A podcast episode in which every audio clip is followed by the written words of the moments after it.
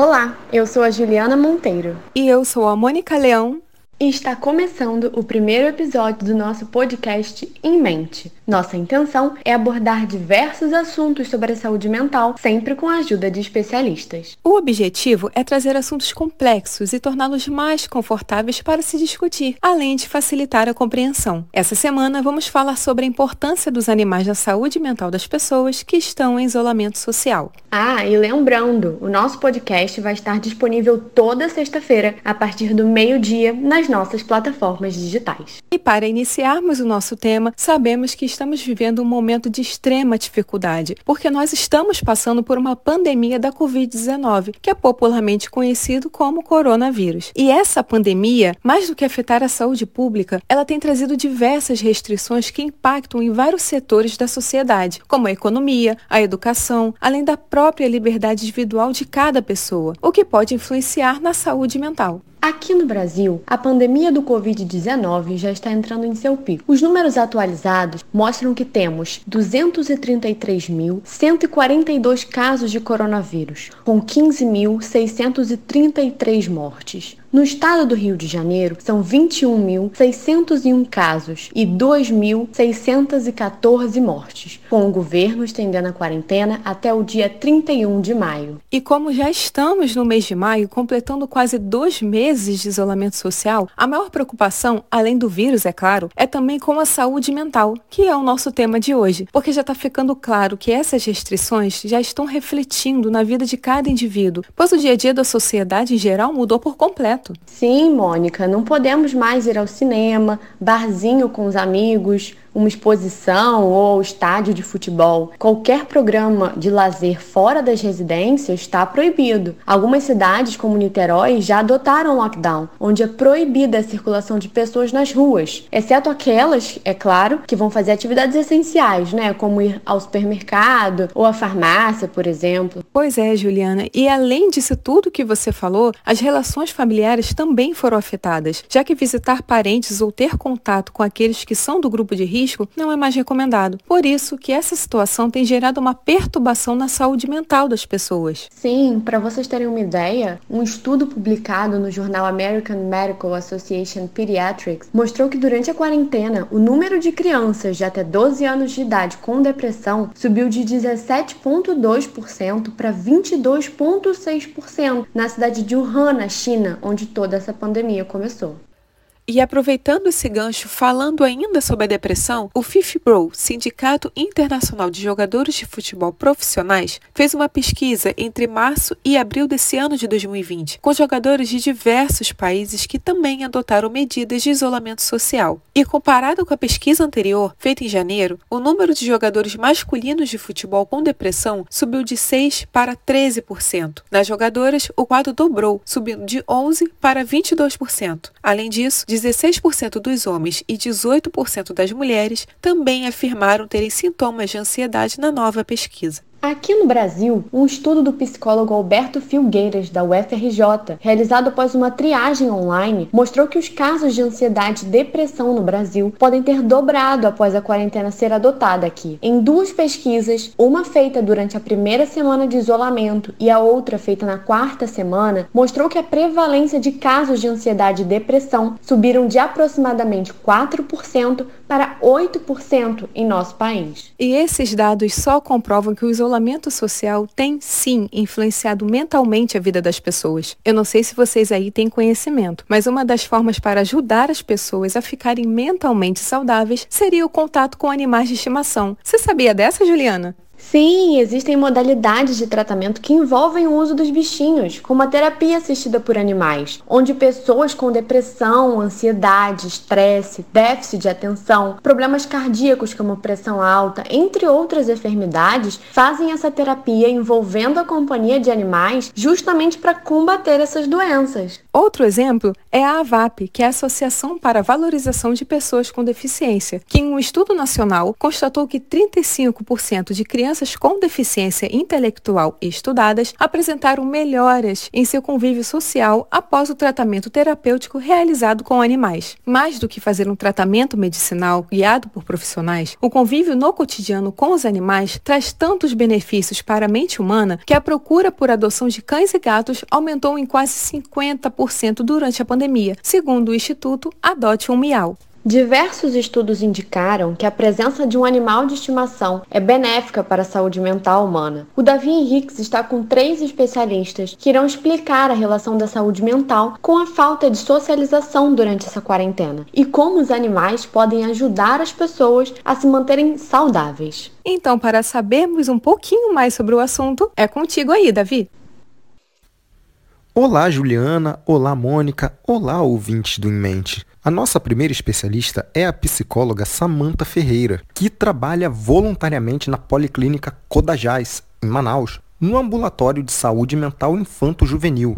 Samanta, muito obrigado por participar do nosso podcast. A Mônica e a Juliana trouxeram números que demonstram o impacto na saúde mental das pessoas nos locais que adotaram a quarentena como forma de evitar a propagação do coronavírus. Explica pra gente como esse isolamento social afeta a saúde mental dos indivíduos. Nós somos seres sociais. Desde criança sobrevivemos, nos desenvolvemos graças ao relacionamento com o outro. Mesmo que algumas pessoas tenham certa dificuldade em se relacionar com outros indivíduos, seja por questões como timidez, ansiedade, depressão, fobia social, por exemplo, é de extrema importância para a nossa saúde física e mental fazer laço social com o outro, né? Por conta dessa pandemia que está acontecendo, de uma hora para outra as pessoas tiveram que quebrar suas rotinas, pausar seus planos, pausar suas metas, se afastar de amigos, familiares, namorados, namoradas, deixar de sair de casa. Sim, com isso as pessoas podem se sentir tristes, né? Ansiosas, com medo, um medo excessivo, tanto de contrair o vírus e infectar outras pessoas que estejam no mesmo ambiente, né? Seja em casa, no trabalho, enfim. Quanto também aquele medo excessivo de um futuro incerto. Até porque a duração da quarentena, né, a, duração da, da pandemia, até agora é incerta. Existem também outros riscos, como pessoas desenvolverem transtornos psicológicos como ansiedade ou depressão, por exemplo. Também o risco de piora no quadro, pessoas que já têm esses tipos de transtornos e outros. Com todas essas dificuldades sociais que a quarentena nos impõe, que você citou, Samantha, que afetam o nosso psicológico, o que fazer para manter a saúde mental em dia nesse período de isolamento social? Olha, manter a saúde mental em dia nessa situação em que estamos vivendo é algo desafiador, porque a quantidade de informação que chega pelas redes sociais, por exemplo, é absurda, né? E muitas vezes são informações é, desencontradas, são informações de péssima qualidade, como as fake news, por exemplo, que só provocam desespero e desunião na população, né? Por isso é importante se ater às notícias de canais de informações confiáveis, se atentar para para que não se gaste muito tempo consumindo-as, né? Por exemplo, você pode selecionar dois sites confiáveis ou assistir, sei lá, dois telejornais, um pela manhã, um pela noite, se manter informado por esse período de tempo e focar em outras atividades, né? É importante manter uma rotina nessa situação de quarentena, estipular um horário para dormir, estipular um horário para acordar, estipular horários para se alimentar, para beber água, para quem está trabalhando fazendo home office, para quem está trabalhando em casa, tem um horário certinho para o trabalho e também para lazer, enfim, manter a rotina. É interessante também fazer coisas que dão prazer e bem-estar, ler livros, assistir filmes e séries que são interessantes, mas também tomar cuidado com o teor dessas séries, né? Ou desses filmes, para que não desperte gatilhos de tristeza, enfim. E nesse período de quarentena é importante também se exercitar, independente das atividade, qualquer atividade que você puder fazer dentro de casa é válida, como pular corda, dançar na frente da TV, com a ajuda de algum vídeo no YouTube, enfim, não importa. Pode ser qualquer atividade física, mas é de extrema importância. Falei agora há pouco sobre um aspecto negativo das redes sociais, né, que é a questão das informações não serem filtradas e aí chegam qualquer tipo de informação nos perfis e tal. Mas há também aspectos positivos nas redes sociais, como por exemplo a diminuição desse isolamento social. E as redes sociais têm sido ótimas ferramentas para isso, né, para que você esteja mais próximo de alguma forma é dos familiares que você não pode ver pessoalmente, mas que você pode ter notícias, né, e conversar, enfim, amigos também, morada, namorada, conhecer pessoas novas, enfim, as redes sociais estão aí também para ajudar a gente a passar por essa situação, né? Além disso, tem também a questão da, das videochamadas, né, que você pode fazer com as pessoas que você gosta, as, as chamadas telefônicas, né, chamadas por voz, enfim, importante você ter contato com os seus entes queridos, né, com as pessoas que você gosta, claro, respeitando a quarentena. Eu acho que acima de tudo, as pessoas devem se respeitar, respeitar seus limites, porque não vai ser todo dia que você vai conseguir seguir uma rotina, que você vai conseguir dormir no horário certo, acordar no horário certo. Não vai ser todo dia que você vai conseguir focar num livro ou num filme ou numa série. Em alguns dias você vai sentir tédio, você vai se sentir mal, vai se sentir triste, para baixo. Tá tudo bem, questão de você se respeitar, né? Respeitar os seus limites, porque nas redes sociais principalmente tem muito essa questão de ah, porque fulano conseguiu fazer um curso tal, ciclano conseguiu fazer outro curso, fulano conseguiu ler tantos livros em uma semana. Pessoas cobram muito produtividade, só que assim, nós estamos numa situação de quarentena. As pessoas ficam preocupadas, né, de com essa incerteza do que vai acontecer com o futuro, planos e metas. Todo mundo meio que pausou a vida por conta dessa situação. Então, cobrar nesse sentido de ter produtividade sempre não é interessante, sabe? Isso só vai fazer com que as pessoas fiquem piores do que poderiam estar, do que estão. Então, por isso que é interessante, é importante você se conhecer, conhecer os seus limites e respeitá-los acima de qualquer coisa. Assim, a fragilidade em situações como essa que estamos vivendo é, é grande. Muitas pessoas, inclusive, recorrem a amigos e a conhecidos para ter um suporte, um apoio emocional, para desabafar, para pedir conselho. Lógico que os amigos eles têm boas intenções, pelo menos a maioria, mas assim, nessas situações é necessário realmente uma escuta profissional, um, um acolhimento mais elaborado.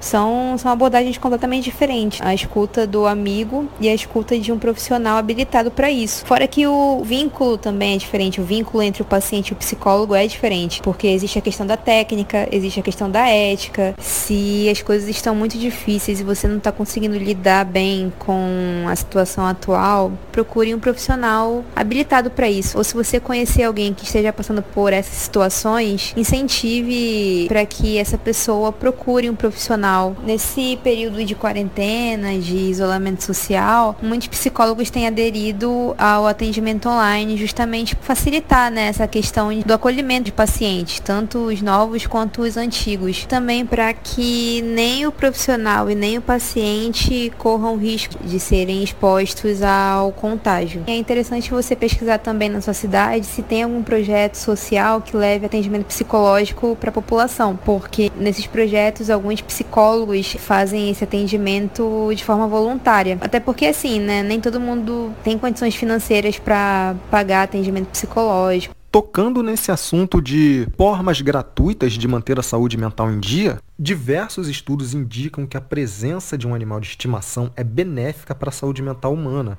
Inclusive, existem modalidades de tratamento, como a terapia assistida por animais, que envolvem o uso de diferentes bichinhos, e por causa da quarentena, as pessoas têm passado mais tempo em casa com seus animais de estimação. Falando nisso de animal em casa, uma pesquisa do IBGE em 2013 mostrou que de cada 100 famílias no Brasil, 44 têm cachorros em casa, enquanto que 36 tinham crianças de até 12 anos de idade. Ou seja, brasileiro gosta de animais, brasileiro tem animais em casa. E eles podem ajudar as pessoas a ficarem com um psicológico bom, a ficarem com sua saúde mental em dia. Então eu te pergunto exatamente como os animais beneficiam a saúde mental das pessoas, principalmente nessa época que as pessoas estão em casa em isolamento social.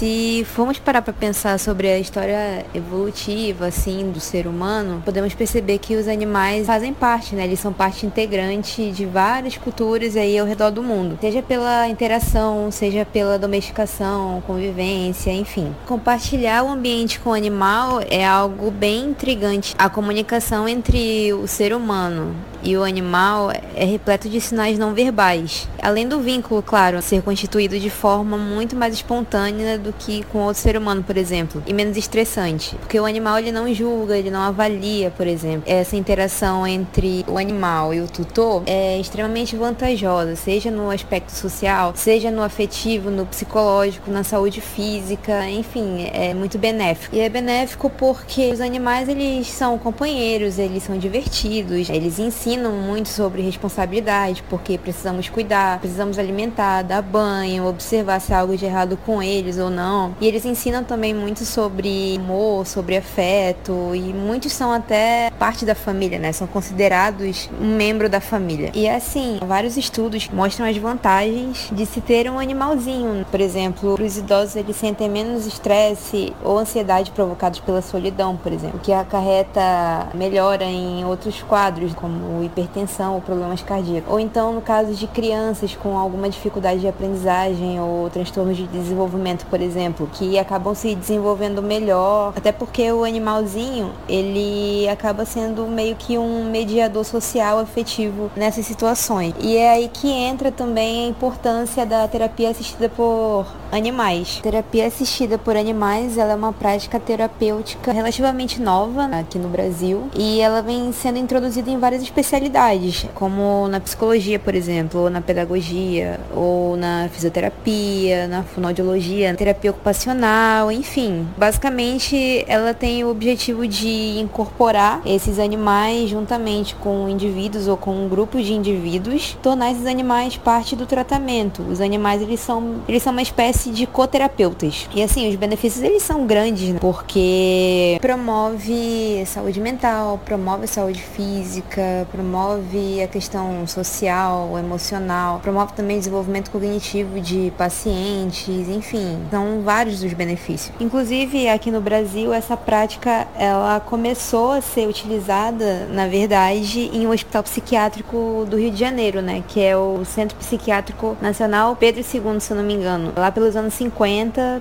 pela psiquiatra Anise da Silveira. Ela foi pioneira na, nessa questão. E ela trabalhava na área de terapia ocupacional, porque lá na, na época, os médicos do hospital, eles meio que menosprezavam tanto o trabalho dela, por ser mulher, né, como a área em si, da terapia ocupacional. E aí ela viu uma oportunidade de trabalhar os pacientes de forma mais humanizada, né. Durante o trabalho, passou a observar a melhora de paciente após ele começar a cuidar de uma cadelinha que foi abandonada no hospital. Ela percebeu que o animal se tornou uma espécie de ponto de referência afetiva é, na vida desse paciente, trazendo mais estabilidade, né, para ele, né, pro quadro clínico, enfim. E aí ela começou a, a, adotar essa prática com outros pacientes também. Bom, enfim, é, hoje são várias as aplicabilidades da terapia assistida por animais, né? Eu já li alguns artigos referentes ao uso dessa terapia é, no tratamento de crianças portadoras de TEA, né? Que é transtorno do espectro autista. E aí os estudos, eles apontam que esses animais que são utilizados nessa terapia com essas crianças têm servido de acompanhamento emocional, de integrador social para elas Além, claro, de proporcionar uma melhora significativa na agressividade, no isolamento. E as crianças também, elas passam a fazer mais contato visual, mais contato físico, sorriem mais. Elas conseguem se comunicar melhor através dessa interação com esses animais, seja gato, cachorro, pássaros.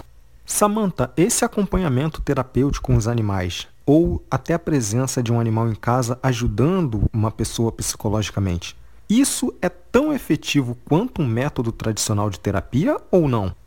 Lógico que assim, é interessante sempre ter o acompanhamento do profissional responsável né, nas sessões, tentar principalmente para a segurança né, dos pacientes e dos animais. São atividades bem eficientes, né, justamente porque há esse apelo à humanização. E além disso, os animais eles tornam tudo muito mais descontraído. Esse vínculo ele é muito mais natural, digamos assim. E acho que nesse período de quarentena, né, que é um período muito difícil pelo qual estamos todos passando, eu acho que talvez quem tenha um animalzinho dentro de casa, seja ele qual for, talvez esteja conseguindo lidar melhor com essa questão do isolamento social, né? Porque o animal ele faz companhia, ele não te deixa completamente isolado, ele tem aquela energia para gastar, né? Dependendo logicamente do da personalidade de cada animal. Mas ele tem aquela energia, então meio que te obriga entre aspas a levantar e a brincar com ele. Enfim, eu acho que é uma ajuda muito grande para passar por esse período difícil, complicado.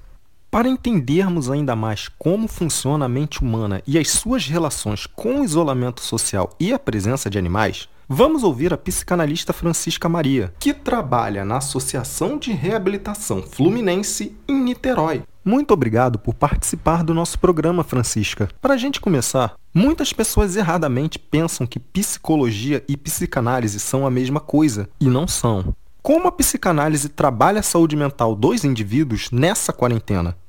Psicanálise ela vai nesse sentido de que, além da particularidade de cada um, pode ter o mal-estar. Ele existe, a gente precisa encarar ele. Então, nesse momento de pandemia, a gente tem trabalhado muito nesse sentido nos atendimentos online, ouvindo o que as pessoas têm, que é o nosso instrumento de trabalho, a escuta, escutando ali o que, que o sujeito traz desse momento que ele está vivendo. A gente não aconselha, né? Não, não dá aconselhamento, tipo, ah, faça isso, faça aquilo, mas a gente busca do sujeito o que que faz bem a ele. O que, que ele sabe, o que, que ele sente e o que, que ele busca aí para a vida dele para que ele possa ficar bem minimamente nesse momento. E quando tiver muito difícil, que ele possa conseguir passar por isso, que ele possa lidar e arranjar recursos para poder passar por esse momento difícil. É o sujeito que vai dizer, porque só ele sabe o que que ele precisa, o que que ele sente falta, do que que tá doendo, da onde que tá doendo e o que que ele precisa. É curioso porque as pessoas sempre esperam no psicanalista que ele diga algo, como o psicólogo possivelmente faz. E não é o psicanalista que diz, porque não é o psicanalista que sabe de você, é você que sabe de você. Mas aí eu tô aqui para te ajudar a descobrir mais sobre você. E é nesse sentido que a gente tem trabalhado aí com essa pandemia. Não só pela pandemia em si, mas dentro aí desse contexto, porque a gente trabalha, como eu falei, né? não é o diagnóstico, não é o que está acontecendo no mundo atual somente, não que não tenha sua importância, mas o objeto principal de trabalho do analista é o sujeito. Então, o trabalho é feito com ele. Eu tenho pacientes, por exemplo, que não estão falando da pandemia, que o problema dele é outro, não é a pandemia. Então, eu vou ouvir o que o sujeito vai trazer de questão aí para poder a gente estar tá trabalhando e estar tá desconstruindo algumas coisas para construir outras. Falando no sujeito, o que ele pode fazer para ficar com a saúde mental em dia nesse período atual que nós estamos vivendo? Cada um vai lidar com esse momento de uma forma. Eu tenho lido muito, tenho visto muitas notícias, muitas no Instagram, isso tem muito, de pessoas fazendo exercícios, de pessoas fazendo lives, arranjar alguma coisa dentro de casa para fazer. E eu fico pensando assim, será que todo mundo tem essa capacidade, essa habilidade de e essa disposição também de estar tá ali querendo dizer que tá tudo bem, que isso vai passar, vai se resolver e que tá ótimo ficar em casa? Será que todas as pessoas têm esse bem-estar nesse momento que é tão desconfortável assim, produz tanto mal-estar, sabe? Tem a questão de que a gente precisa ficar bem, a gente precisa estar bem.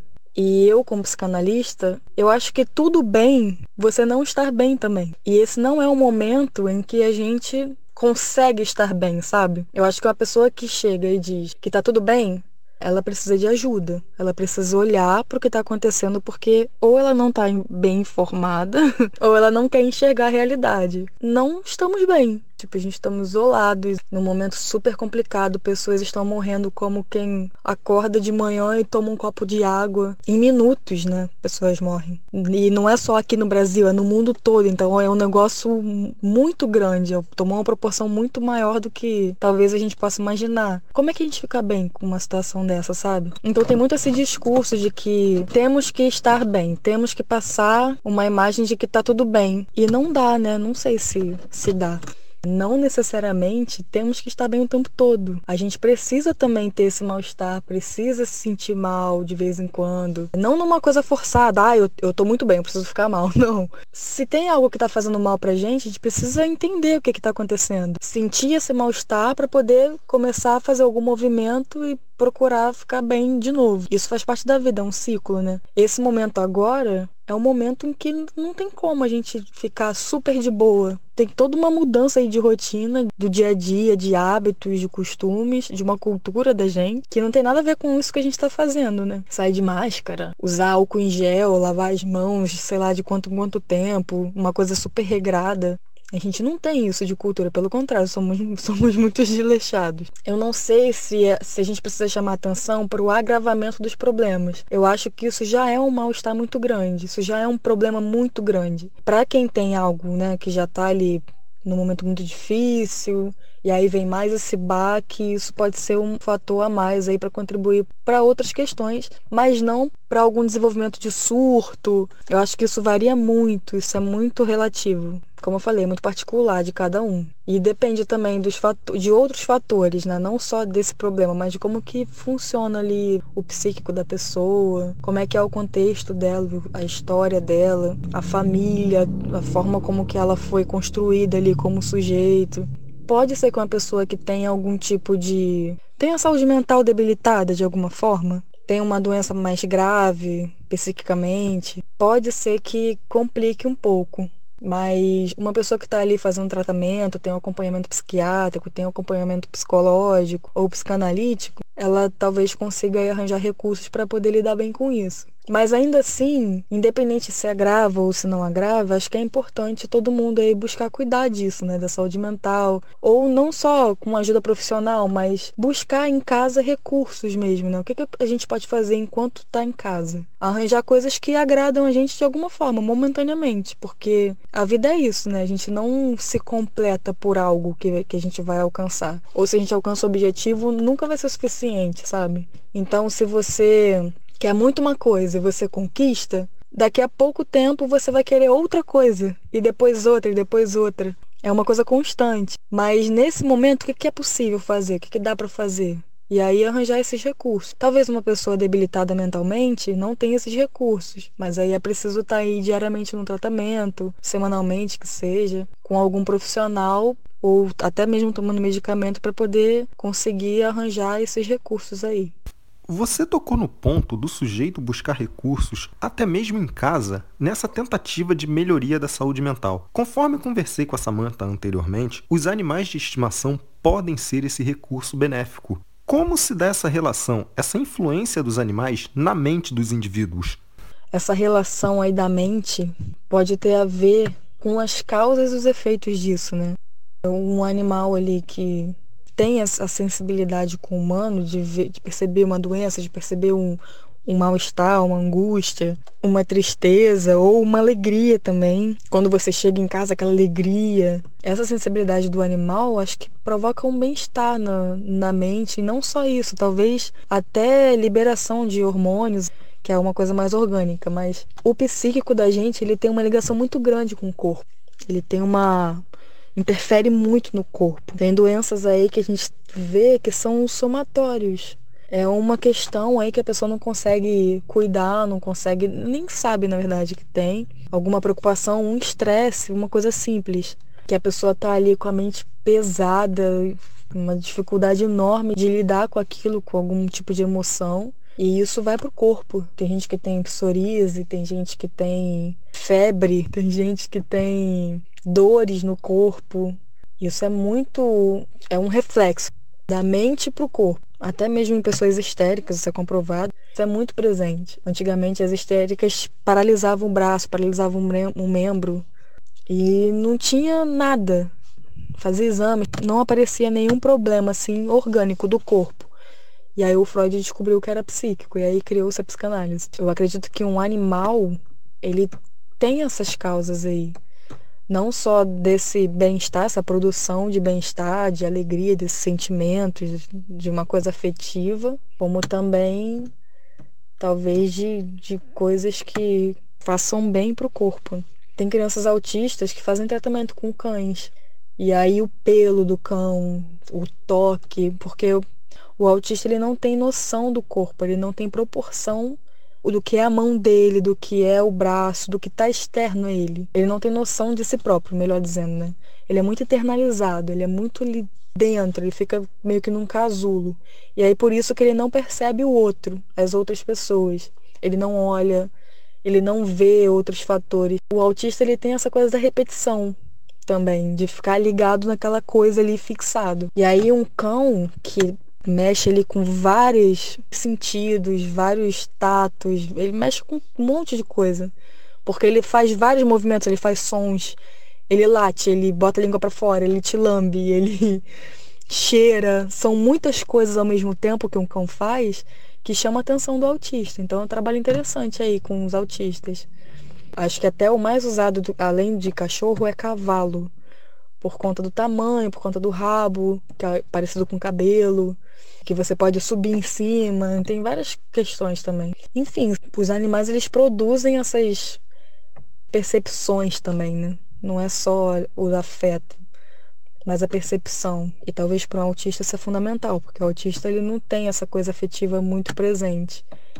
Ele, ele leva muito para agressividade, ele transforma essa angústia aí que tá para todo mundo numa forma muito negativa, porque ele não sabe que isso existe, né? Ele só sente. Não sabe nomear isso.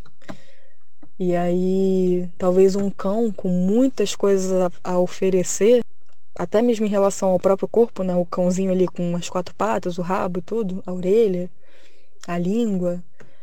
Isso sugere coisas de percepção assim do autista perceber que existe algo para fora dele, perceber o mundo externo.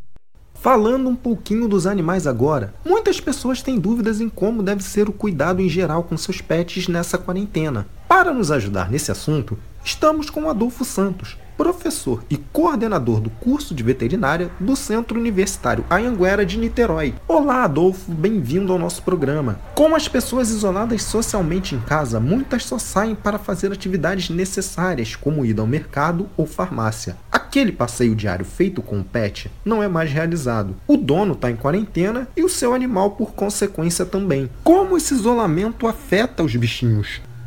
A grande verdade é que toda uma questão de hábito do animal está alterado nesse momento. Até porque, né, quem tem pet em casa comumente trabalha, passa o dia na rua e volta à noite. E o pet ele começa a perceber que você não sai mais de casa, né? Você está em casa direitinho. E aí essa rotina para ele também é um pouquinho diferente. Contínua presença do tutor com ele faz com que os seus hábitos mudem de uma forma comum. É os animais eles facilmente se adaptam, principalmente o cão, mais até do que o gato. Então, se o cão perceber que ele não vai mais à rua naquele horário, ele vai reclamar no primeiro dia, ele vai querer pegar a guia para ir até a porta, vai sentar perto da porta para tentar chamar a sua atenção, mas é o mesmo que acontece quando está chovendo, né? O dia que está chovendo comumente, a gente não costuma levar o animal à rua. Então, tudo é uma questão de adaptação. Mantém o animal no ambiente ideal dele, o jornalzinho para ele fazer o xixizinho, e cocô, e aí garante essa condição aí de alteração de comportamento, certo? Mas eles são super adaptáveis, ainda mais com você em casa, essa condição aí de proximidade faz com que ele esteja muito mais próximo, né? muito mais acolhido. Então, acho que essa condição aí de não ir para a rua não afete tanto o animal em uma condição natural. Uma hora, esse cão ele vai se adaptar a fazer o xixizinho dele dentro de casa, no apartamento. E aí, pode até ser que ele faça é, no meio da sala, ou então um local que ele nunca fez anteriormente. Mas é uma questão de adaptação. Ele não está entendendo por que, que não vai à rua, e aí ele fica em casa e faz xixi no, no quarto, né, no banheiro, enfim. Ele vai mudar o hábito dele.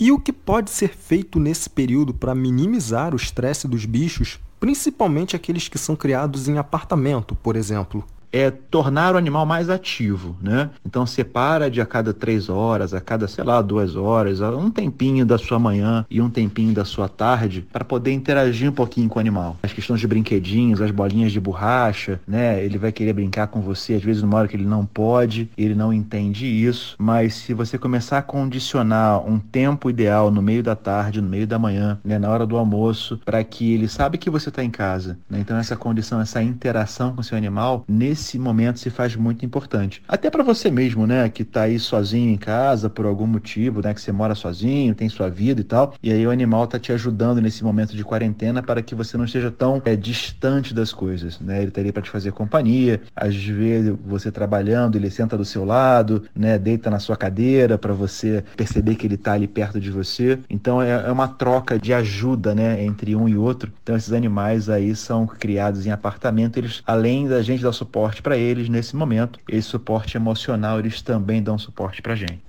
A higiene tem sido um tópico de discussão extremamente relevante nessa pandemia de Covid-19. As pessoas mudaram, dá até para dizer que melhoraram seus hábitos higiênicos para evitar contaminação. Como deve ser feita a limpeza dos bichos e do ambiente onde eles vivem? Usa-se ou não água sanitária, desinfetante, álcool 70%? O que se recomenda para limpar a pata do bichinho para quem pode levá-lo a um passeio na rua? É realmente a utilização de desinfetantes, água sanitária é o recomendado para o ambiente, ok? Então, amônias quaternárias ou desinfetantes de casa aí com, com função para eliminar micro-organismos é sempre indicado sim. Então, é, eu até indico que a gente continue fazendo água sanitária, porque ela deixa muito menos resíduo do que os desinfetantes com cheiro, por exemplo. Né? A gente tem vários tipos aí, veja, pinho-sol, aquelas coisas cheirosas que tem na casa, né? Floral do campo, ou então lavanda. Os desinfetantes ideais para o animal nesse momento, como em qualquer condição, são os desinfetantes que eles conseguem não deixar resíduo. Nós temos água sanitária, que é o mais indicado, é o mais barato, é o mais popular para se fazer. O álcool ele evapora muito fácil do chão, então não indicamos limpar né, o chão com álcool diretamente. Então, a ideal aí seria água sanitária, que vai retirar todo esse resíduo de impurezas do ambiente. E é claro, no seu pet, quando você volta do passeio, quando você é o animal animal foi à rua ou foi ao quintal e voltou, quer entrar em casa, o animal sobe na cama, enfim. Então, somente limpar as patinhas do animal, eu indico lenços umedecidos, aqueles para criança mesmo, que tem uma condição hipoalergênica, ele não induz alergia no animal, então somente para tirar esse resíduo maior aí de alguma substância que possa estar no ambiente. Evitem ao máximo, né, não utilizem desinfetantes diretamente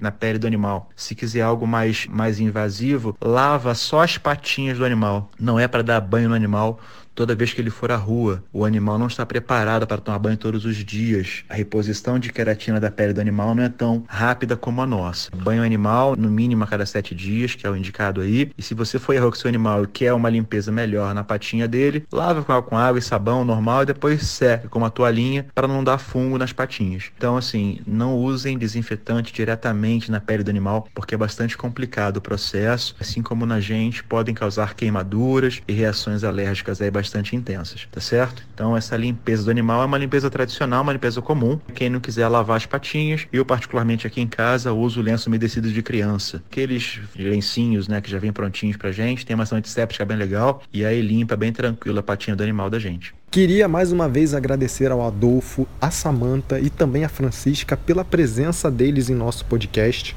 Muito obrigado por terem vindo aqui esclarecido sobre um assunto que tem gerado muitas dúvidas nas pessoas. Agora eu rapidinho passo a bola de volta para Juliana e para Mônica.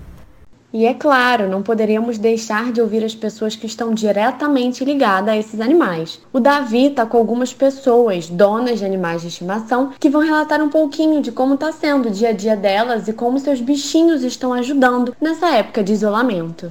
A nossa primeira convidada é a Bruna Camila, de 30 anos, graduada em administração de empresas, que trabalha como representante comercial no Shopping Colinas, em São José dos Campos, São Paulo. Bruna, para quem trabalha num local público, lida com pessoas todos os dias, como está sendo essa nova rotina de ficar em casa de quarentena? Essa quarentena tá sendo terrível para mim, né? Porque, beleza, toda vez tem mais a quarentena, não posso sair de casa, tenho que ficar aqui em casa entediada, não consigo mais fazer as minhas atividades diárias, tenho que ficar trancafiada aqui. A única coisa, sorte que eu tenho, o Snow, que é meu companheiro, tá sempre junto comigo. Às vezes eu exercito ele, porque se fosse depender de passar a quarentena sozinha, eu tava ferrada. Fala pra gente do Snow, Bruna. Ele é o seu animal de estimação? Bom, vamos lá. Contar um pouquinho da história do Snow. Ele é um cachorro da raça pastor alemão de um ano e dez meses. Ele chegou aqui em casa em setembro de 2018. Até o intuito dele, o intuito de ter meu pai ter pego o Snow, era para ele ficar na chácara, né? Porque ele é um cão de guarda. Mas daí eu acabei me apegando demais ao cachorro e chegou a estar numa época difícil da minha vida. Aí ele acabou ficando aqui comigo. Ele é um cachorro muito, embora pastor alemão, é um cachorro muito dócil, muito companheiro. O Snow te ajuda de alguma forma no seu psicológico nessa época de isolamento social? Pessoas, né, que sofrem de ansiedade nessa quarentena está sendo horrível. Porém, como eu tenho não dá né, para sair, não pode se encontrar com os amigos, então o Snow ele acaba suprindo isso. Ele é um cachorro muito companheiro, ele tá sempre comigo, ele dorme comigo, ele acorda comigo, ele anda atrás de mim o dia inteiro, então ele não me deixa ficar sozinha. Fora que ele também me acompanha aqui nos exercícios, né? Ele é um cachorro muito forte. Eu acabo tendo que distrair ele, né? Para ele não ficar muito parado e nos fins de semana nós vamos para nossa chácara. Então brinco bastante com ele, né? Ele fica o dia inteiro, né, querendo brincar, então ele acaba não me deixando tão parada e nem muito sozinha. Além da Bruna, nós temos mais duas convidadas. Uma delas é a Carol Santana, de 24 anos, trabalhadora autônoma, moradora de Mesquita, aqui no estado do Rio de Janeiro. Carol, fala pra gente, como é que tá sendo esse período de quarentena, de isolamento social para você? Tá bem complicado esse período, porque é, mudou totalmente a minha rotina. Para quem tem ansiedade, isso é bem complicado, né? Eu não tô tendo muitas crises da própria depressão, mas a minha ansiedade piorou num nível assim absurdo. Tudo que eu melhorei ano passado, piorei esse ano. Então tá bem complicado mesmo, muito, muito complicado mesmo. E eu não tô tomando nenhuma medicação. Então isso só tá piorando, mas é uma situação realmente bem complicada, né? Carol, antes da gente começar a entrevista, estava até vendo nas redes sociais que você posta fotos com os seus pets. E um deles é Jacinto, o Pinto, um pintinho que você adotou. Conta pra gente como é que é essa história, porque não é muito comum as pessoas em casa terem um pinto como animal de estimação. Então, eu encontrei o Jacinto na véspera da Sexta-feira Santa ele tava a umas duas esquinas da minha casa. Eu saí para comprar, acho que foi na farmácia, na verdade. E ele estava do lado de um, de um despacho, acho que é despacho, é. Sendo que eu não sabia se ele fazia parte do despacho ou se era uma coincidência. Aí eu fui, roubei ele e tá aqui até hoje. Além do Jacinto, deu para ver nas suas redes sociais, Carol, que você tem vários outros pets. Quantos são no total e quais animais você tem em casa? O Jacinto, eu cinco cães e assim, é, como eu morava com a minha mãe, lá é bem maior do que onde eu tô morando agora, a gente meio que deixou os gatos lá, né? Os gatos ficaram lá. Então tem no total mais quatro gatas lá e dois gatos aqui em casa, sendo que ela pegou uma gata grávida e deu cria, e uma outra gata que ela pegou também deu cria, então deve ter uns 12 gatos lá agora. Mas meus mesmos são seis gatos cinco cães e o Jacinto. E como você comentou antes, né, os seus casos de ansiedade eles deram uma piorada esse ano se comparado no ano passado. Agora nessa época de isolamento social, você acha que os seus animais de estimação estão te ajudando a lidar com a ansiedade, os outros problemas? E eles estão sendo mesmo a minha companhia, porque eu não tenho mais nada para fazer, literalmente. É a única coisa que eu tenho mesmo, assim, é minha companhia, sabe? Porque meu esposo trabalha pra caramba. Então quando ele chega em casa, é jantar e dormir praticamente. E quando você tem alguém para você cuidar, você sabe, você tem mais motivos para seguir em frente, eu acho. Então, pô, eu fico pensando assim que se eu ficar mal, não vai ter ninguém para cuidar deles e todo dia eu descubro uma coisa nova, entendeu? Principalmente com Jacinto, porque eu nunca tive uma galinha, né, um pintinho. Então, todo dia eu tenho uma coisa boa para fazer, entendeu? Quer ficar com eles. Quando eu tô mal, eu tento, eles me ajudam em tudo, literalmente, em tudo mesmo. Eu acho que se eu não, se não tivesse eles, seria muito pior para mim. Bem tocante esse relato da Carol, né, falando da experiência dela, de como tá sendo a quarentena e como os animais de estimação que ela tem ajudam, né, principalmente Jacinto, um animal que não é muito comum as pessoas terem em suas residências. Agora eu passo a bola para Evelyn Murad. Ela tem 24 anos, mora em Niterói, no Rio, é estudante de jornalismo e matemática, além de professora particular de matemática. Evelyn, a sua quarentena, como tem sido? Então, para mim esse período de isolamento em casa tá sendo bem ruim, porque eu era uma pessoa que vivia na rua, eu trabalhava e estudava fora e fazia academia fora, assim, tudo fora. E então para mim estar em casa 24 horas é bem ruim, eu não produzo tanto quanto eu queria. Eu não tenho esse hábito, não consigo render tanto quanto eu gostaria ou que deveria, né? E nessa quarentena você tem animais de estimação aí com você em sua residência? Eu tenho três gatos, dois cachorros, um peixe carnívoro e alguns outros peixes, um hamster e uma cobra. Uma cobra. Tá aí mais um animal que não é muito comum as pessoas terem como bicho de estimação em casa. Então, Evelyn, conta pra gente como é ser dona de uma cobra. Ela é um pouco peculiar. Ela não é o bicho mais carinhoso que a gente tem. Na verdade, não é nada carinhoso. Se eu comparar com qualquer bicho, a cobra não vai ser carinhosa. Mas era o sonho do meu irmão. A gente tem, a gente tem ela há uns seis anos. E ela fica na dela. A gente gosta muito dela e, e é isso. Cobra, peixe carnívoro, por aí vai indo. Evelyn, todos esses animais que você tem na sua residência, eles têm te ajudado a ficar psicologicamente bem nesse período de isolamento social? Sim, sim, completamente sim, com toda certeza. Os animais não me ajudam só na quarentena, né? Eu cresci com os animais, eu sempre tive animais desde que me conheço por gente, desde que eu nasci. Eu tenho animais, não me imaginaria sem. E eles super me ajudam, não, não só nesse período. Eles reduzem o estresse, ajudam na depressão, não que eu tenha, mas porque eu já li várias coisas sobre. E te ajudam, ainda mais nesse período de quarentena, eles te ajudam a ter uma rotina, né? Porque eles exigem cuidado, eles exigem, tipo, exercício. Eu tenho uma cachorra enorme aqui, é super agitado, então ela exige muito exercício, o horário deles de comer e tudo mais. Então, e eles me fazem bem porque eu me sinto bem com eles também. É o carinho deles, o amor deles, a companhia. Então, você nunca tá sozinho. É isso, para mim é, faz muito, muito bem. Eu digo, eu sempre digo que é, são as minhas felicidades. Meus bichinhos é a minha felicidade. Nesse relato da Evelyn, percebemos a importância dos animais para alguém que não tem ansiedade ou depressão. E ela frisou bem que os animais a ajudam não só nessa quarentena, um período que pode gerar complicações na saúde mental das pessoas, mas sim sempre são importantes para o psicológico dela. Agora eu vou para nossa última convidada, a Raquel Monteiro. Ela mora no bairro de Olaria, na cidade do Rio de Janeiro, tem 30 anos, é formada em matemática e atualmente cursa engenharia da computação, além de trabalhar na produção de uma fábrica de sorvetes veganos. Raquel, assim como as demais meninas falaram, como está sendo a sua quarentena?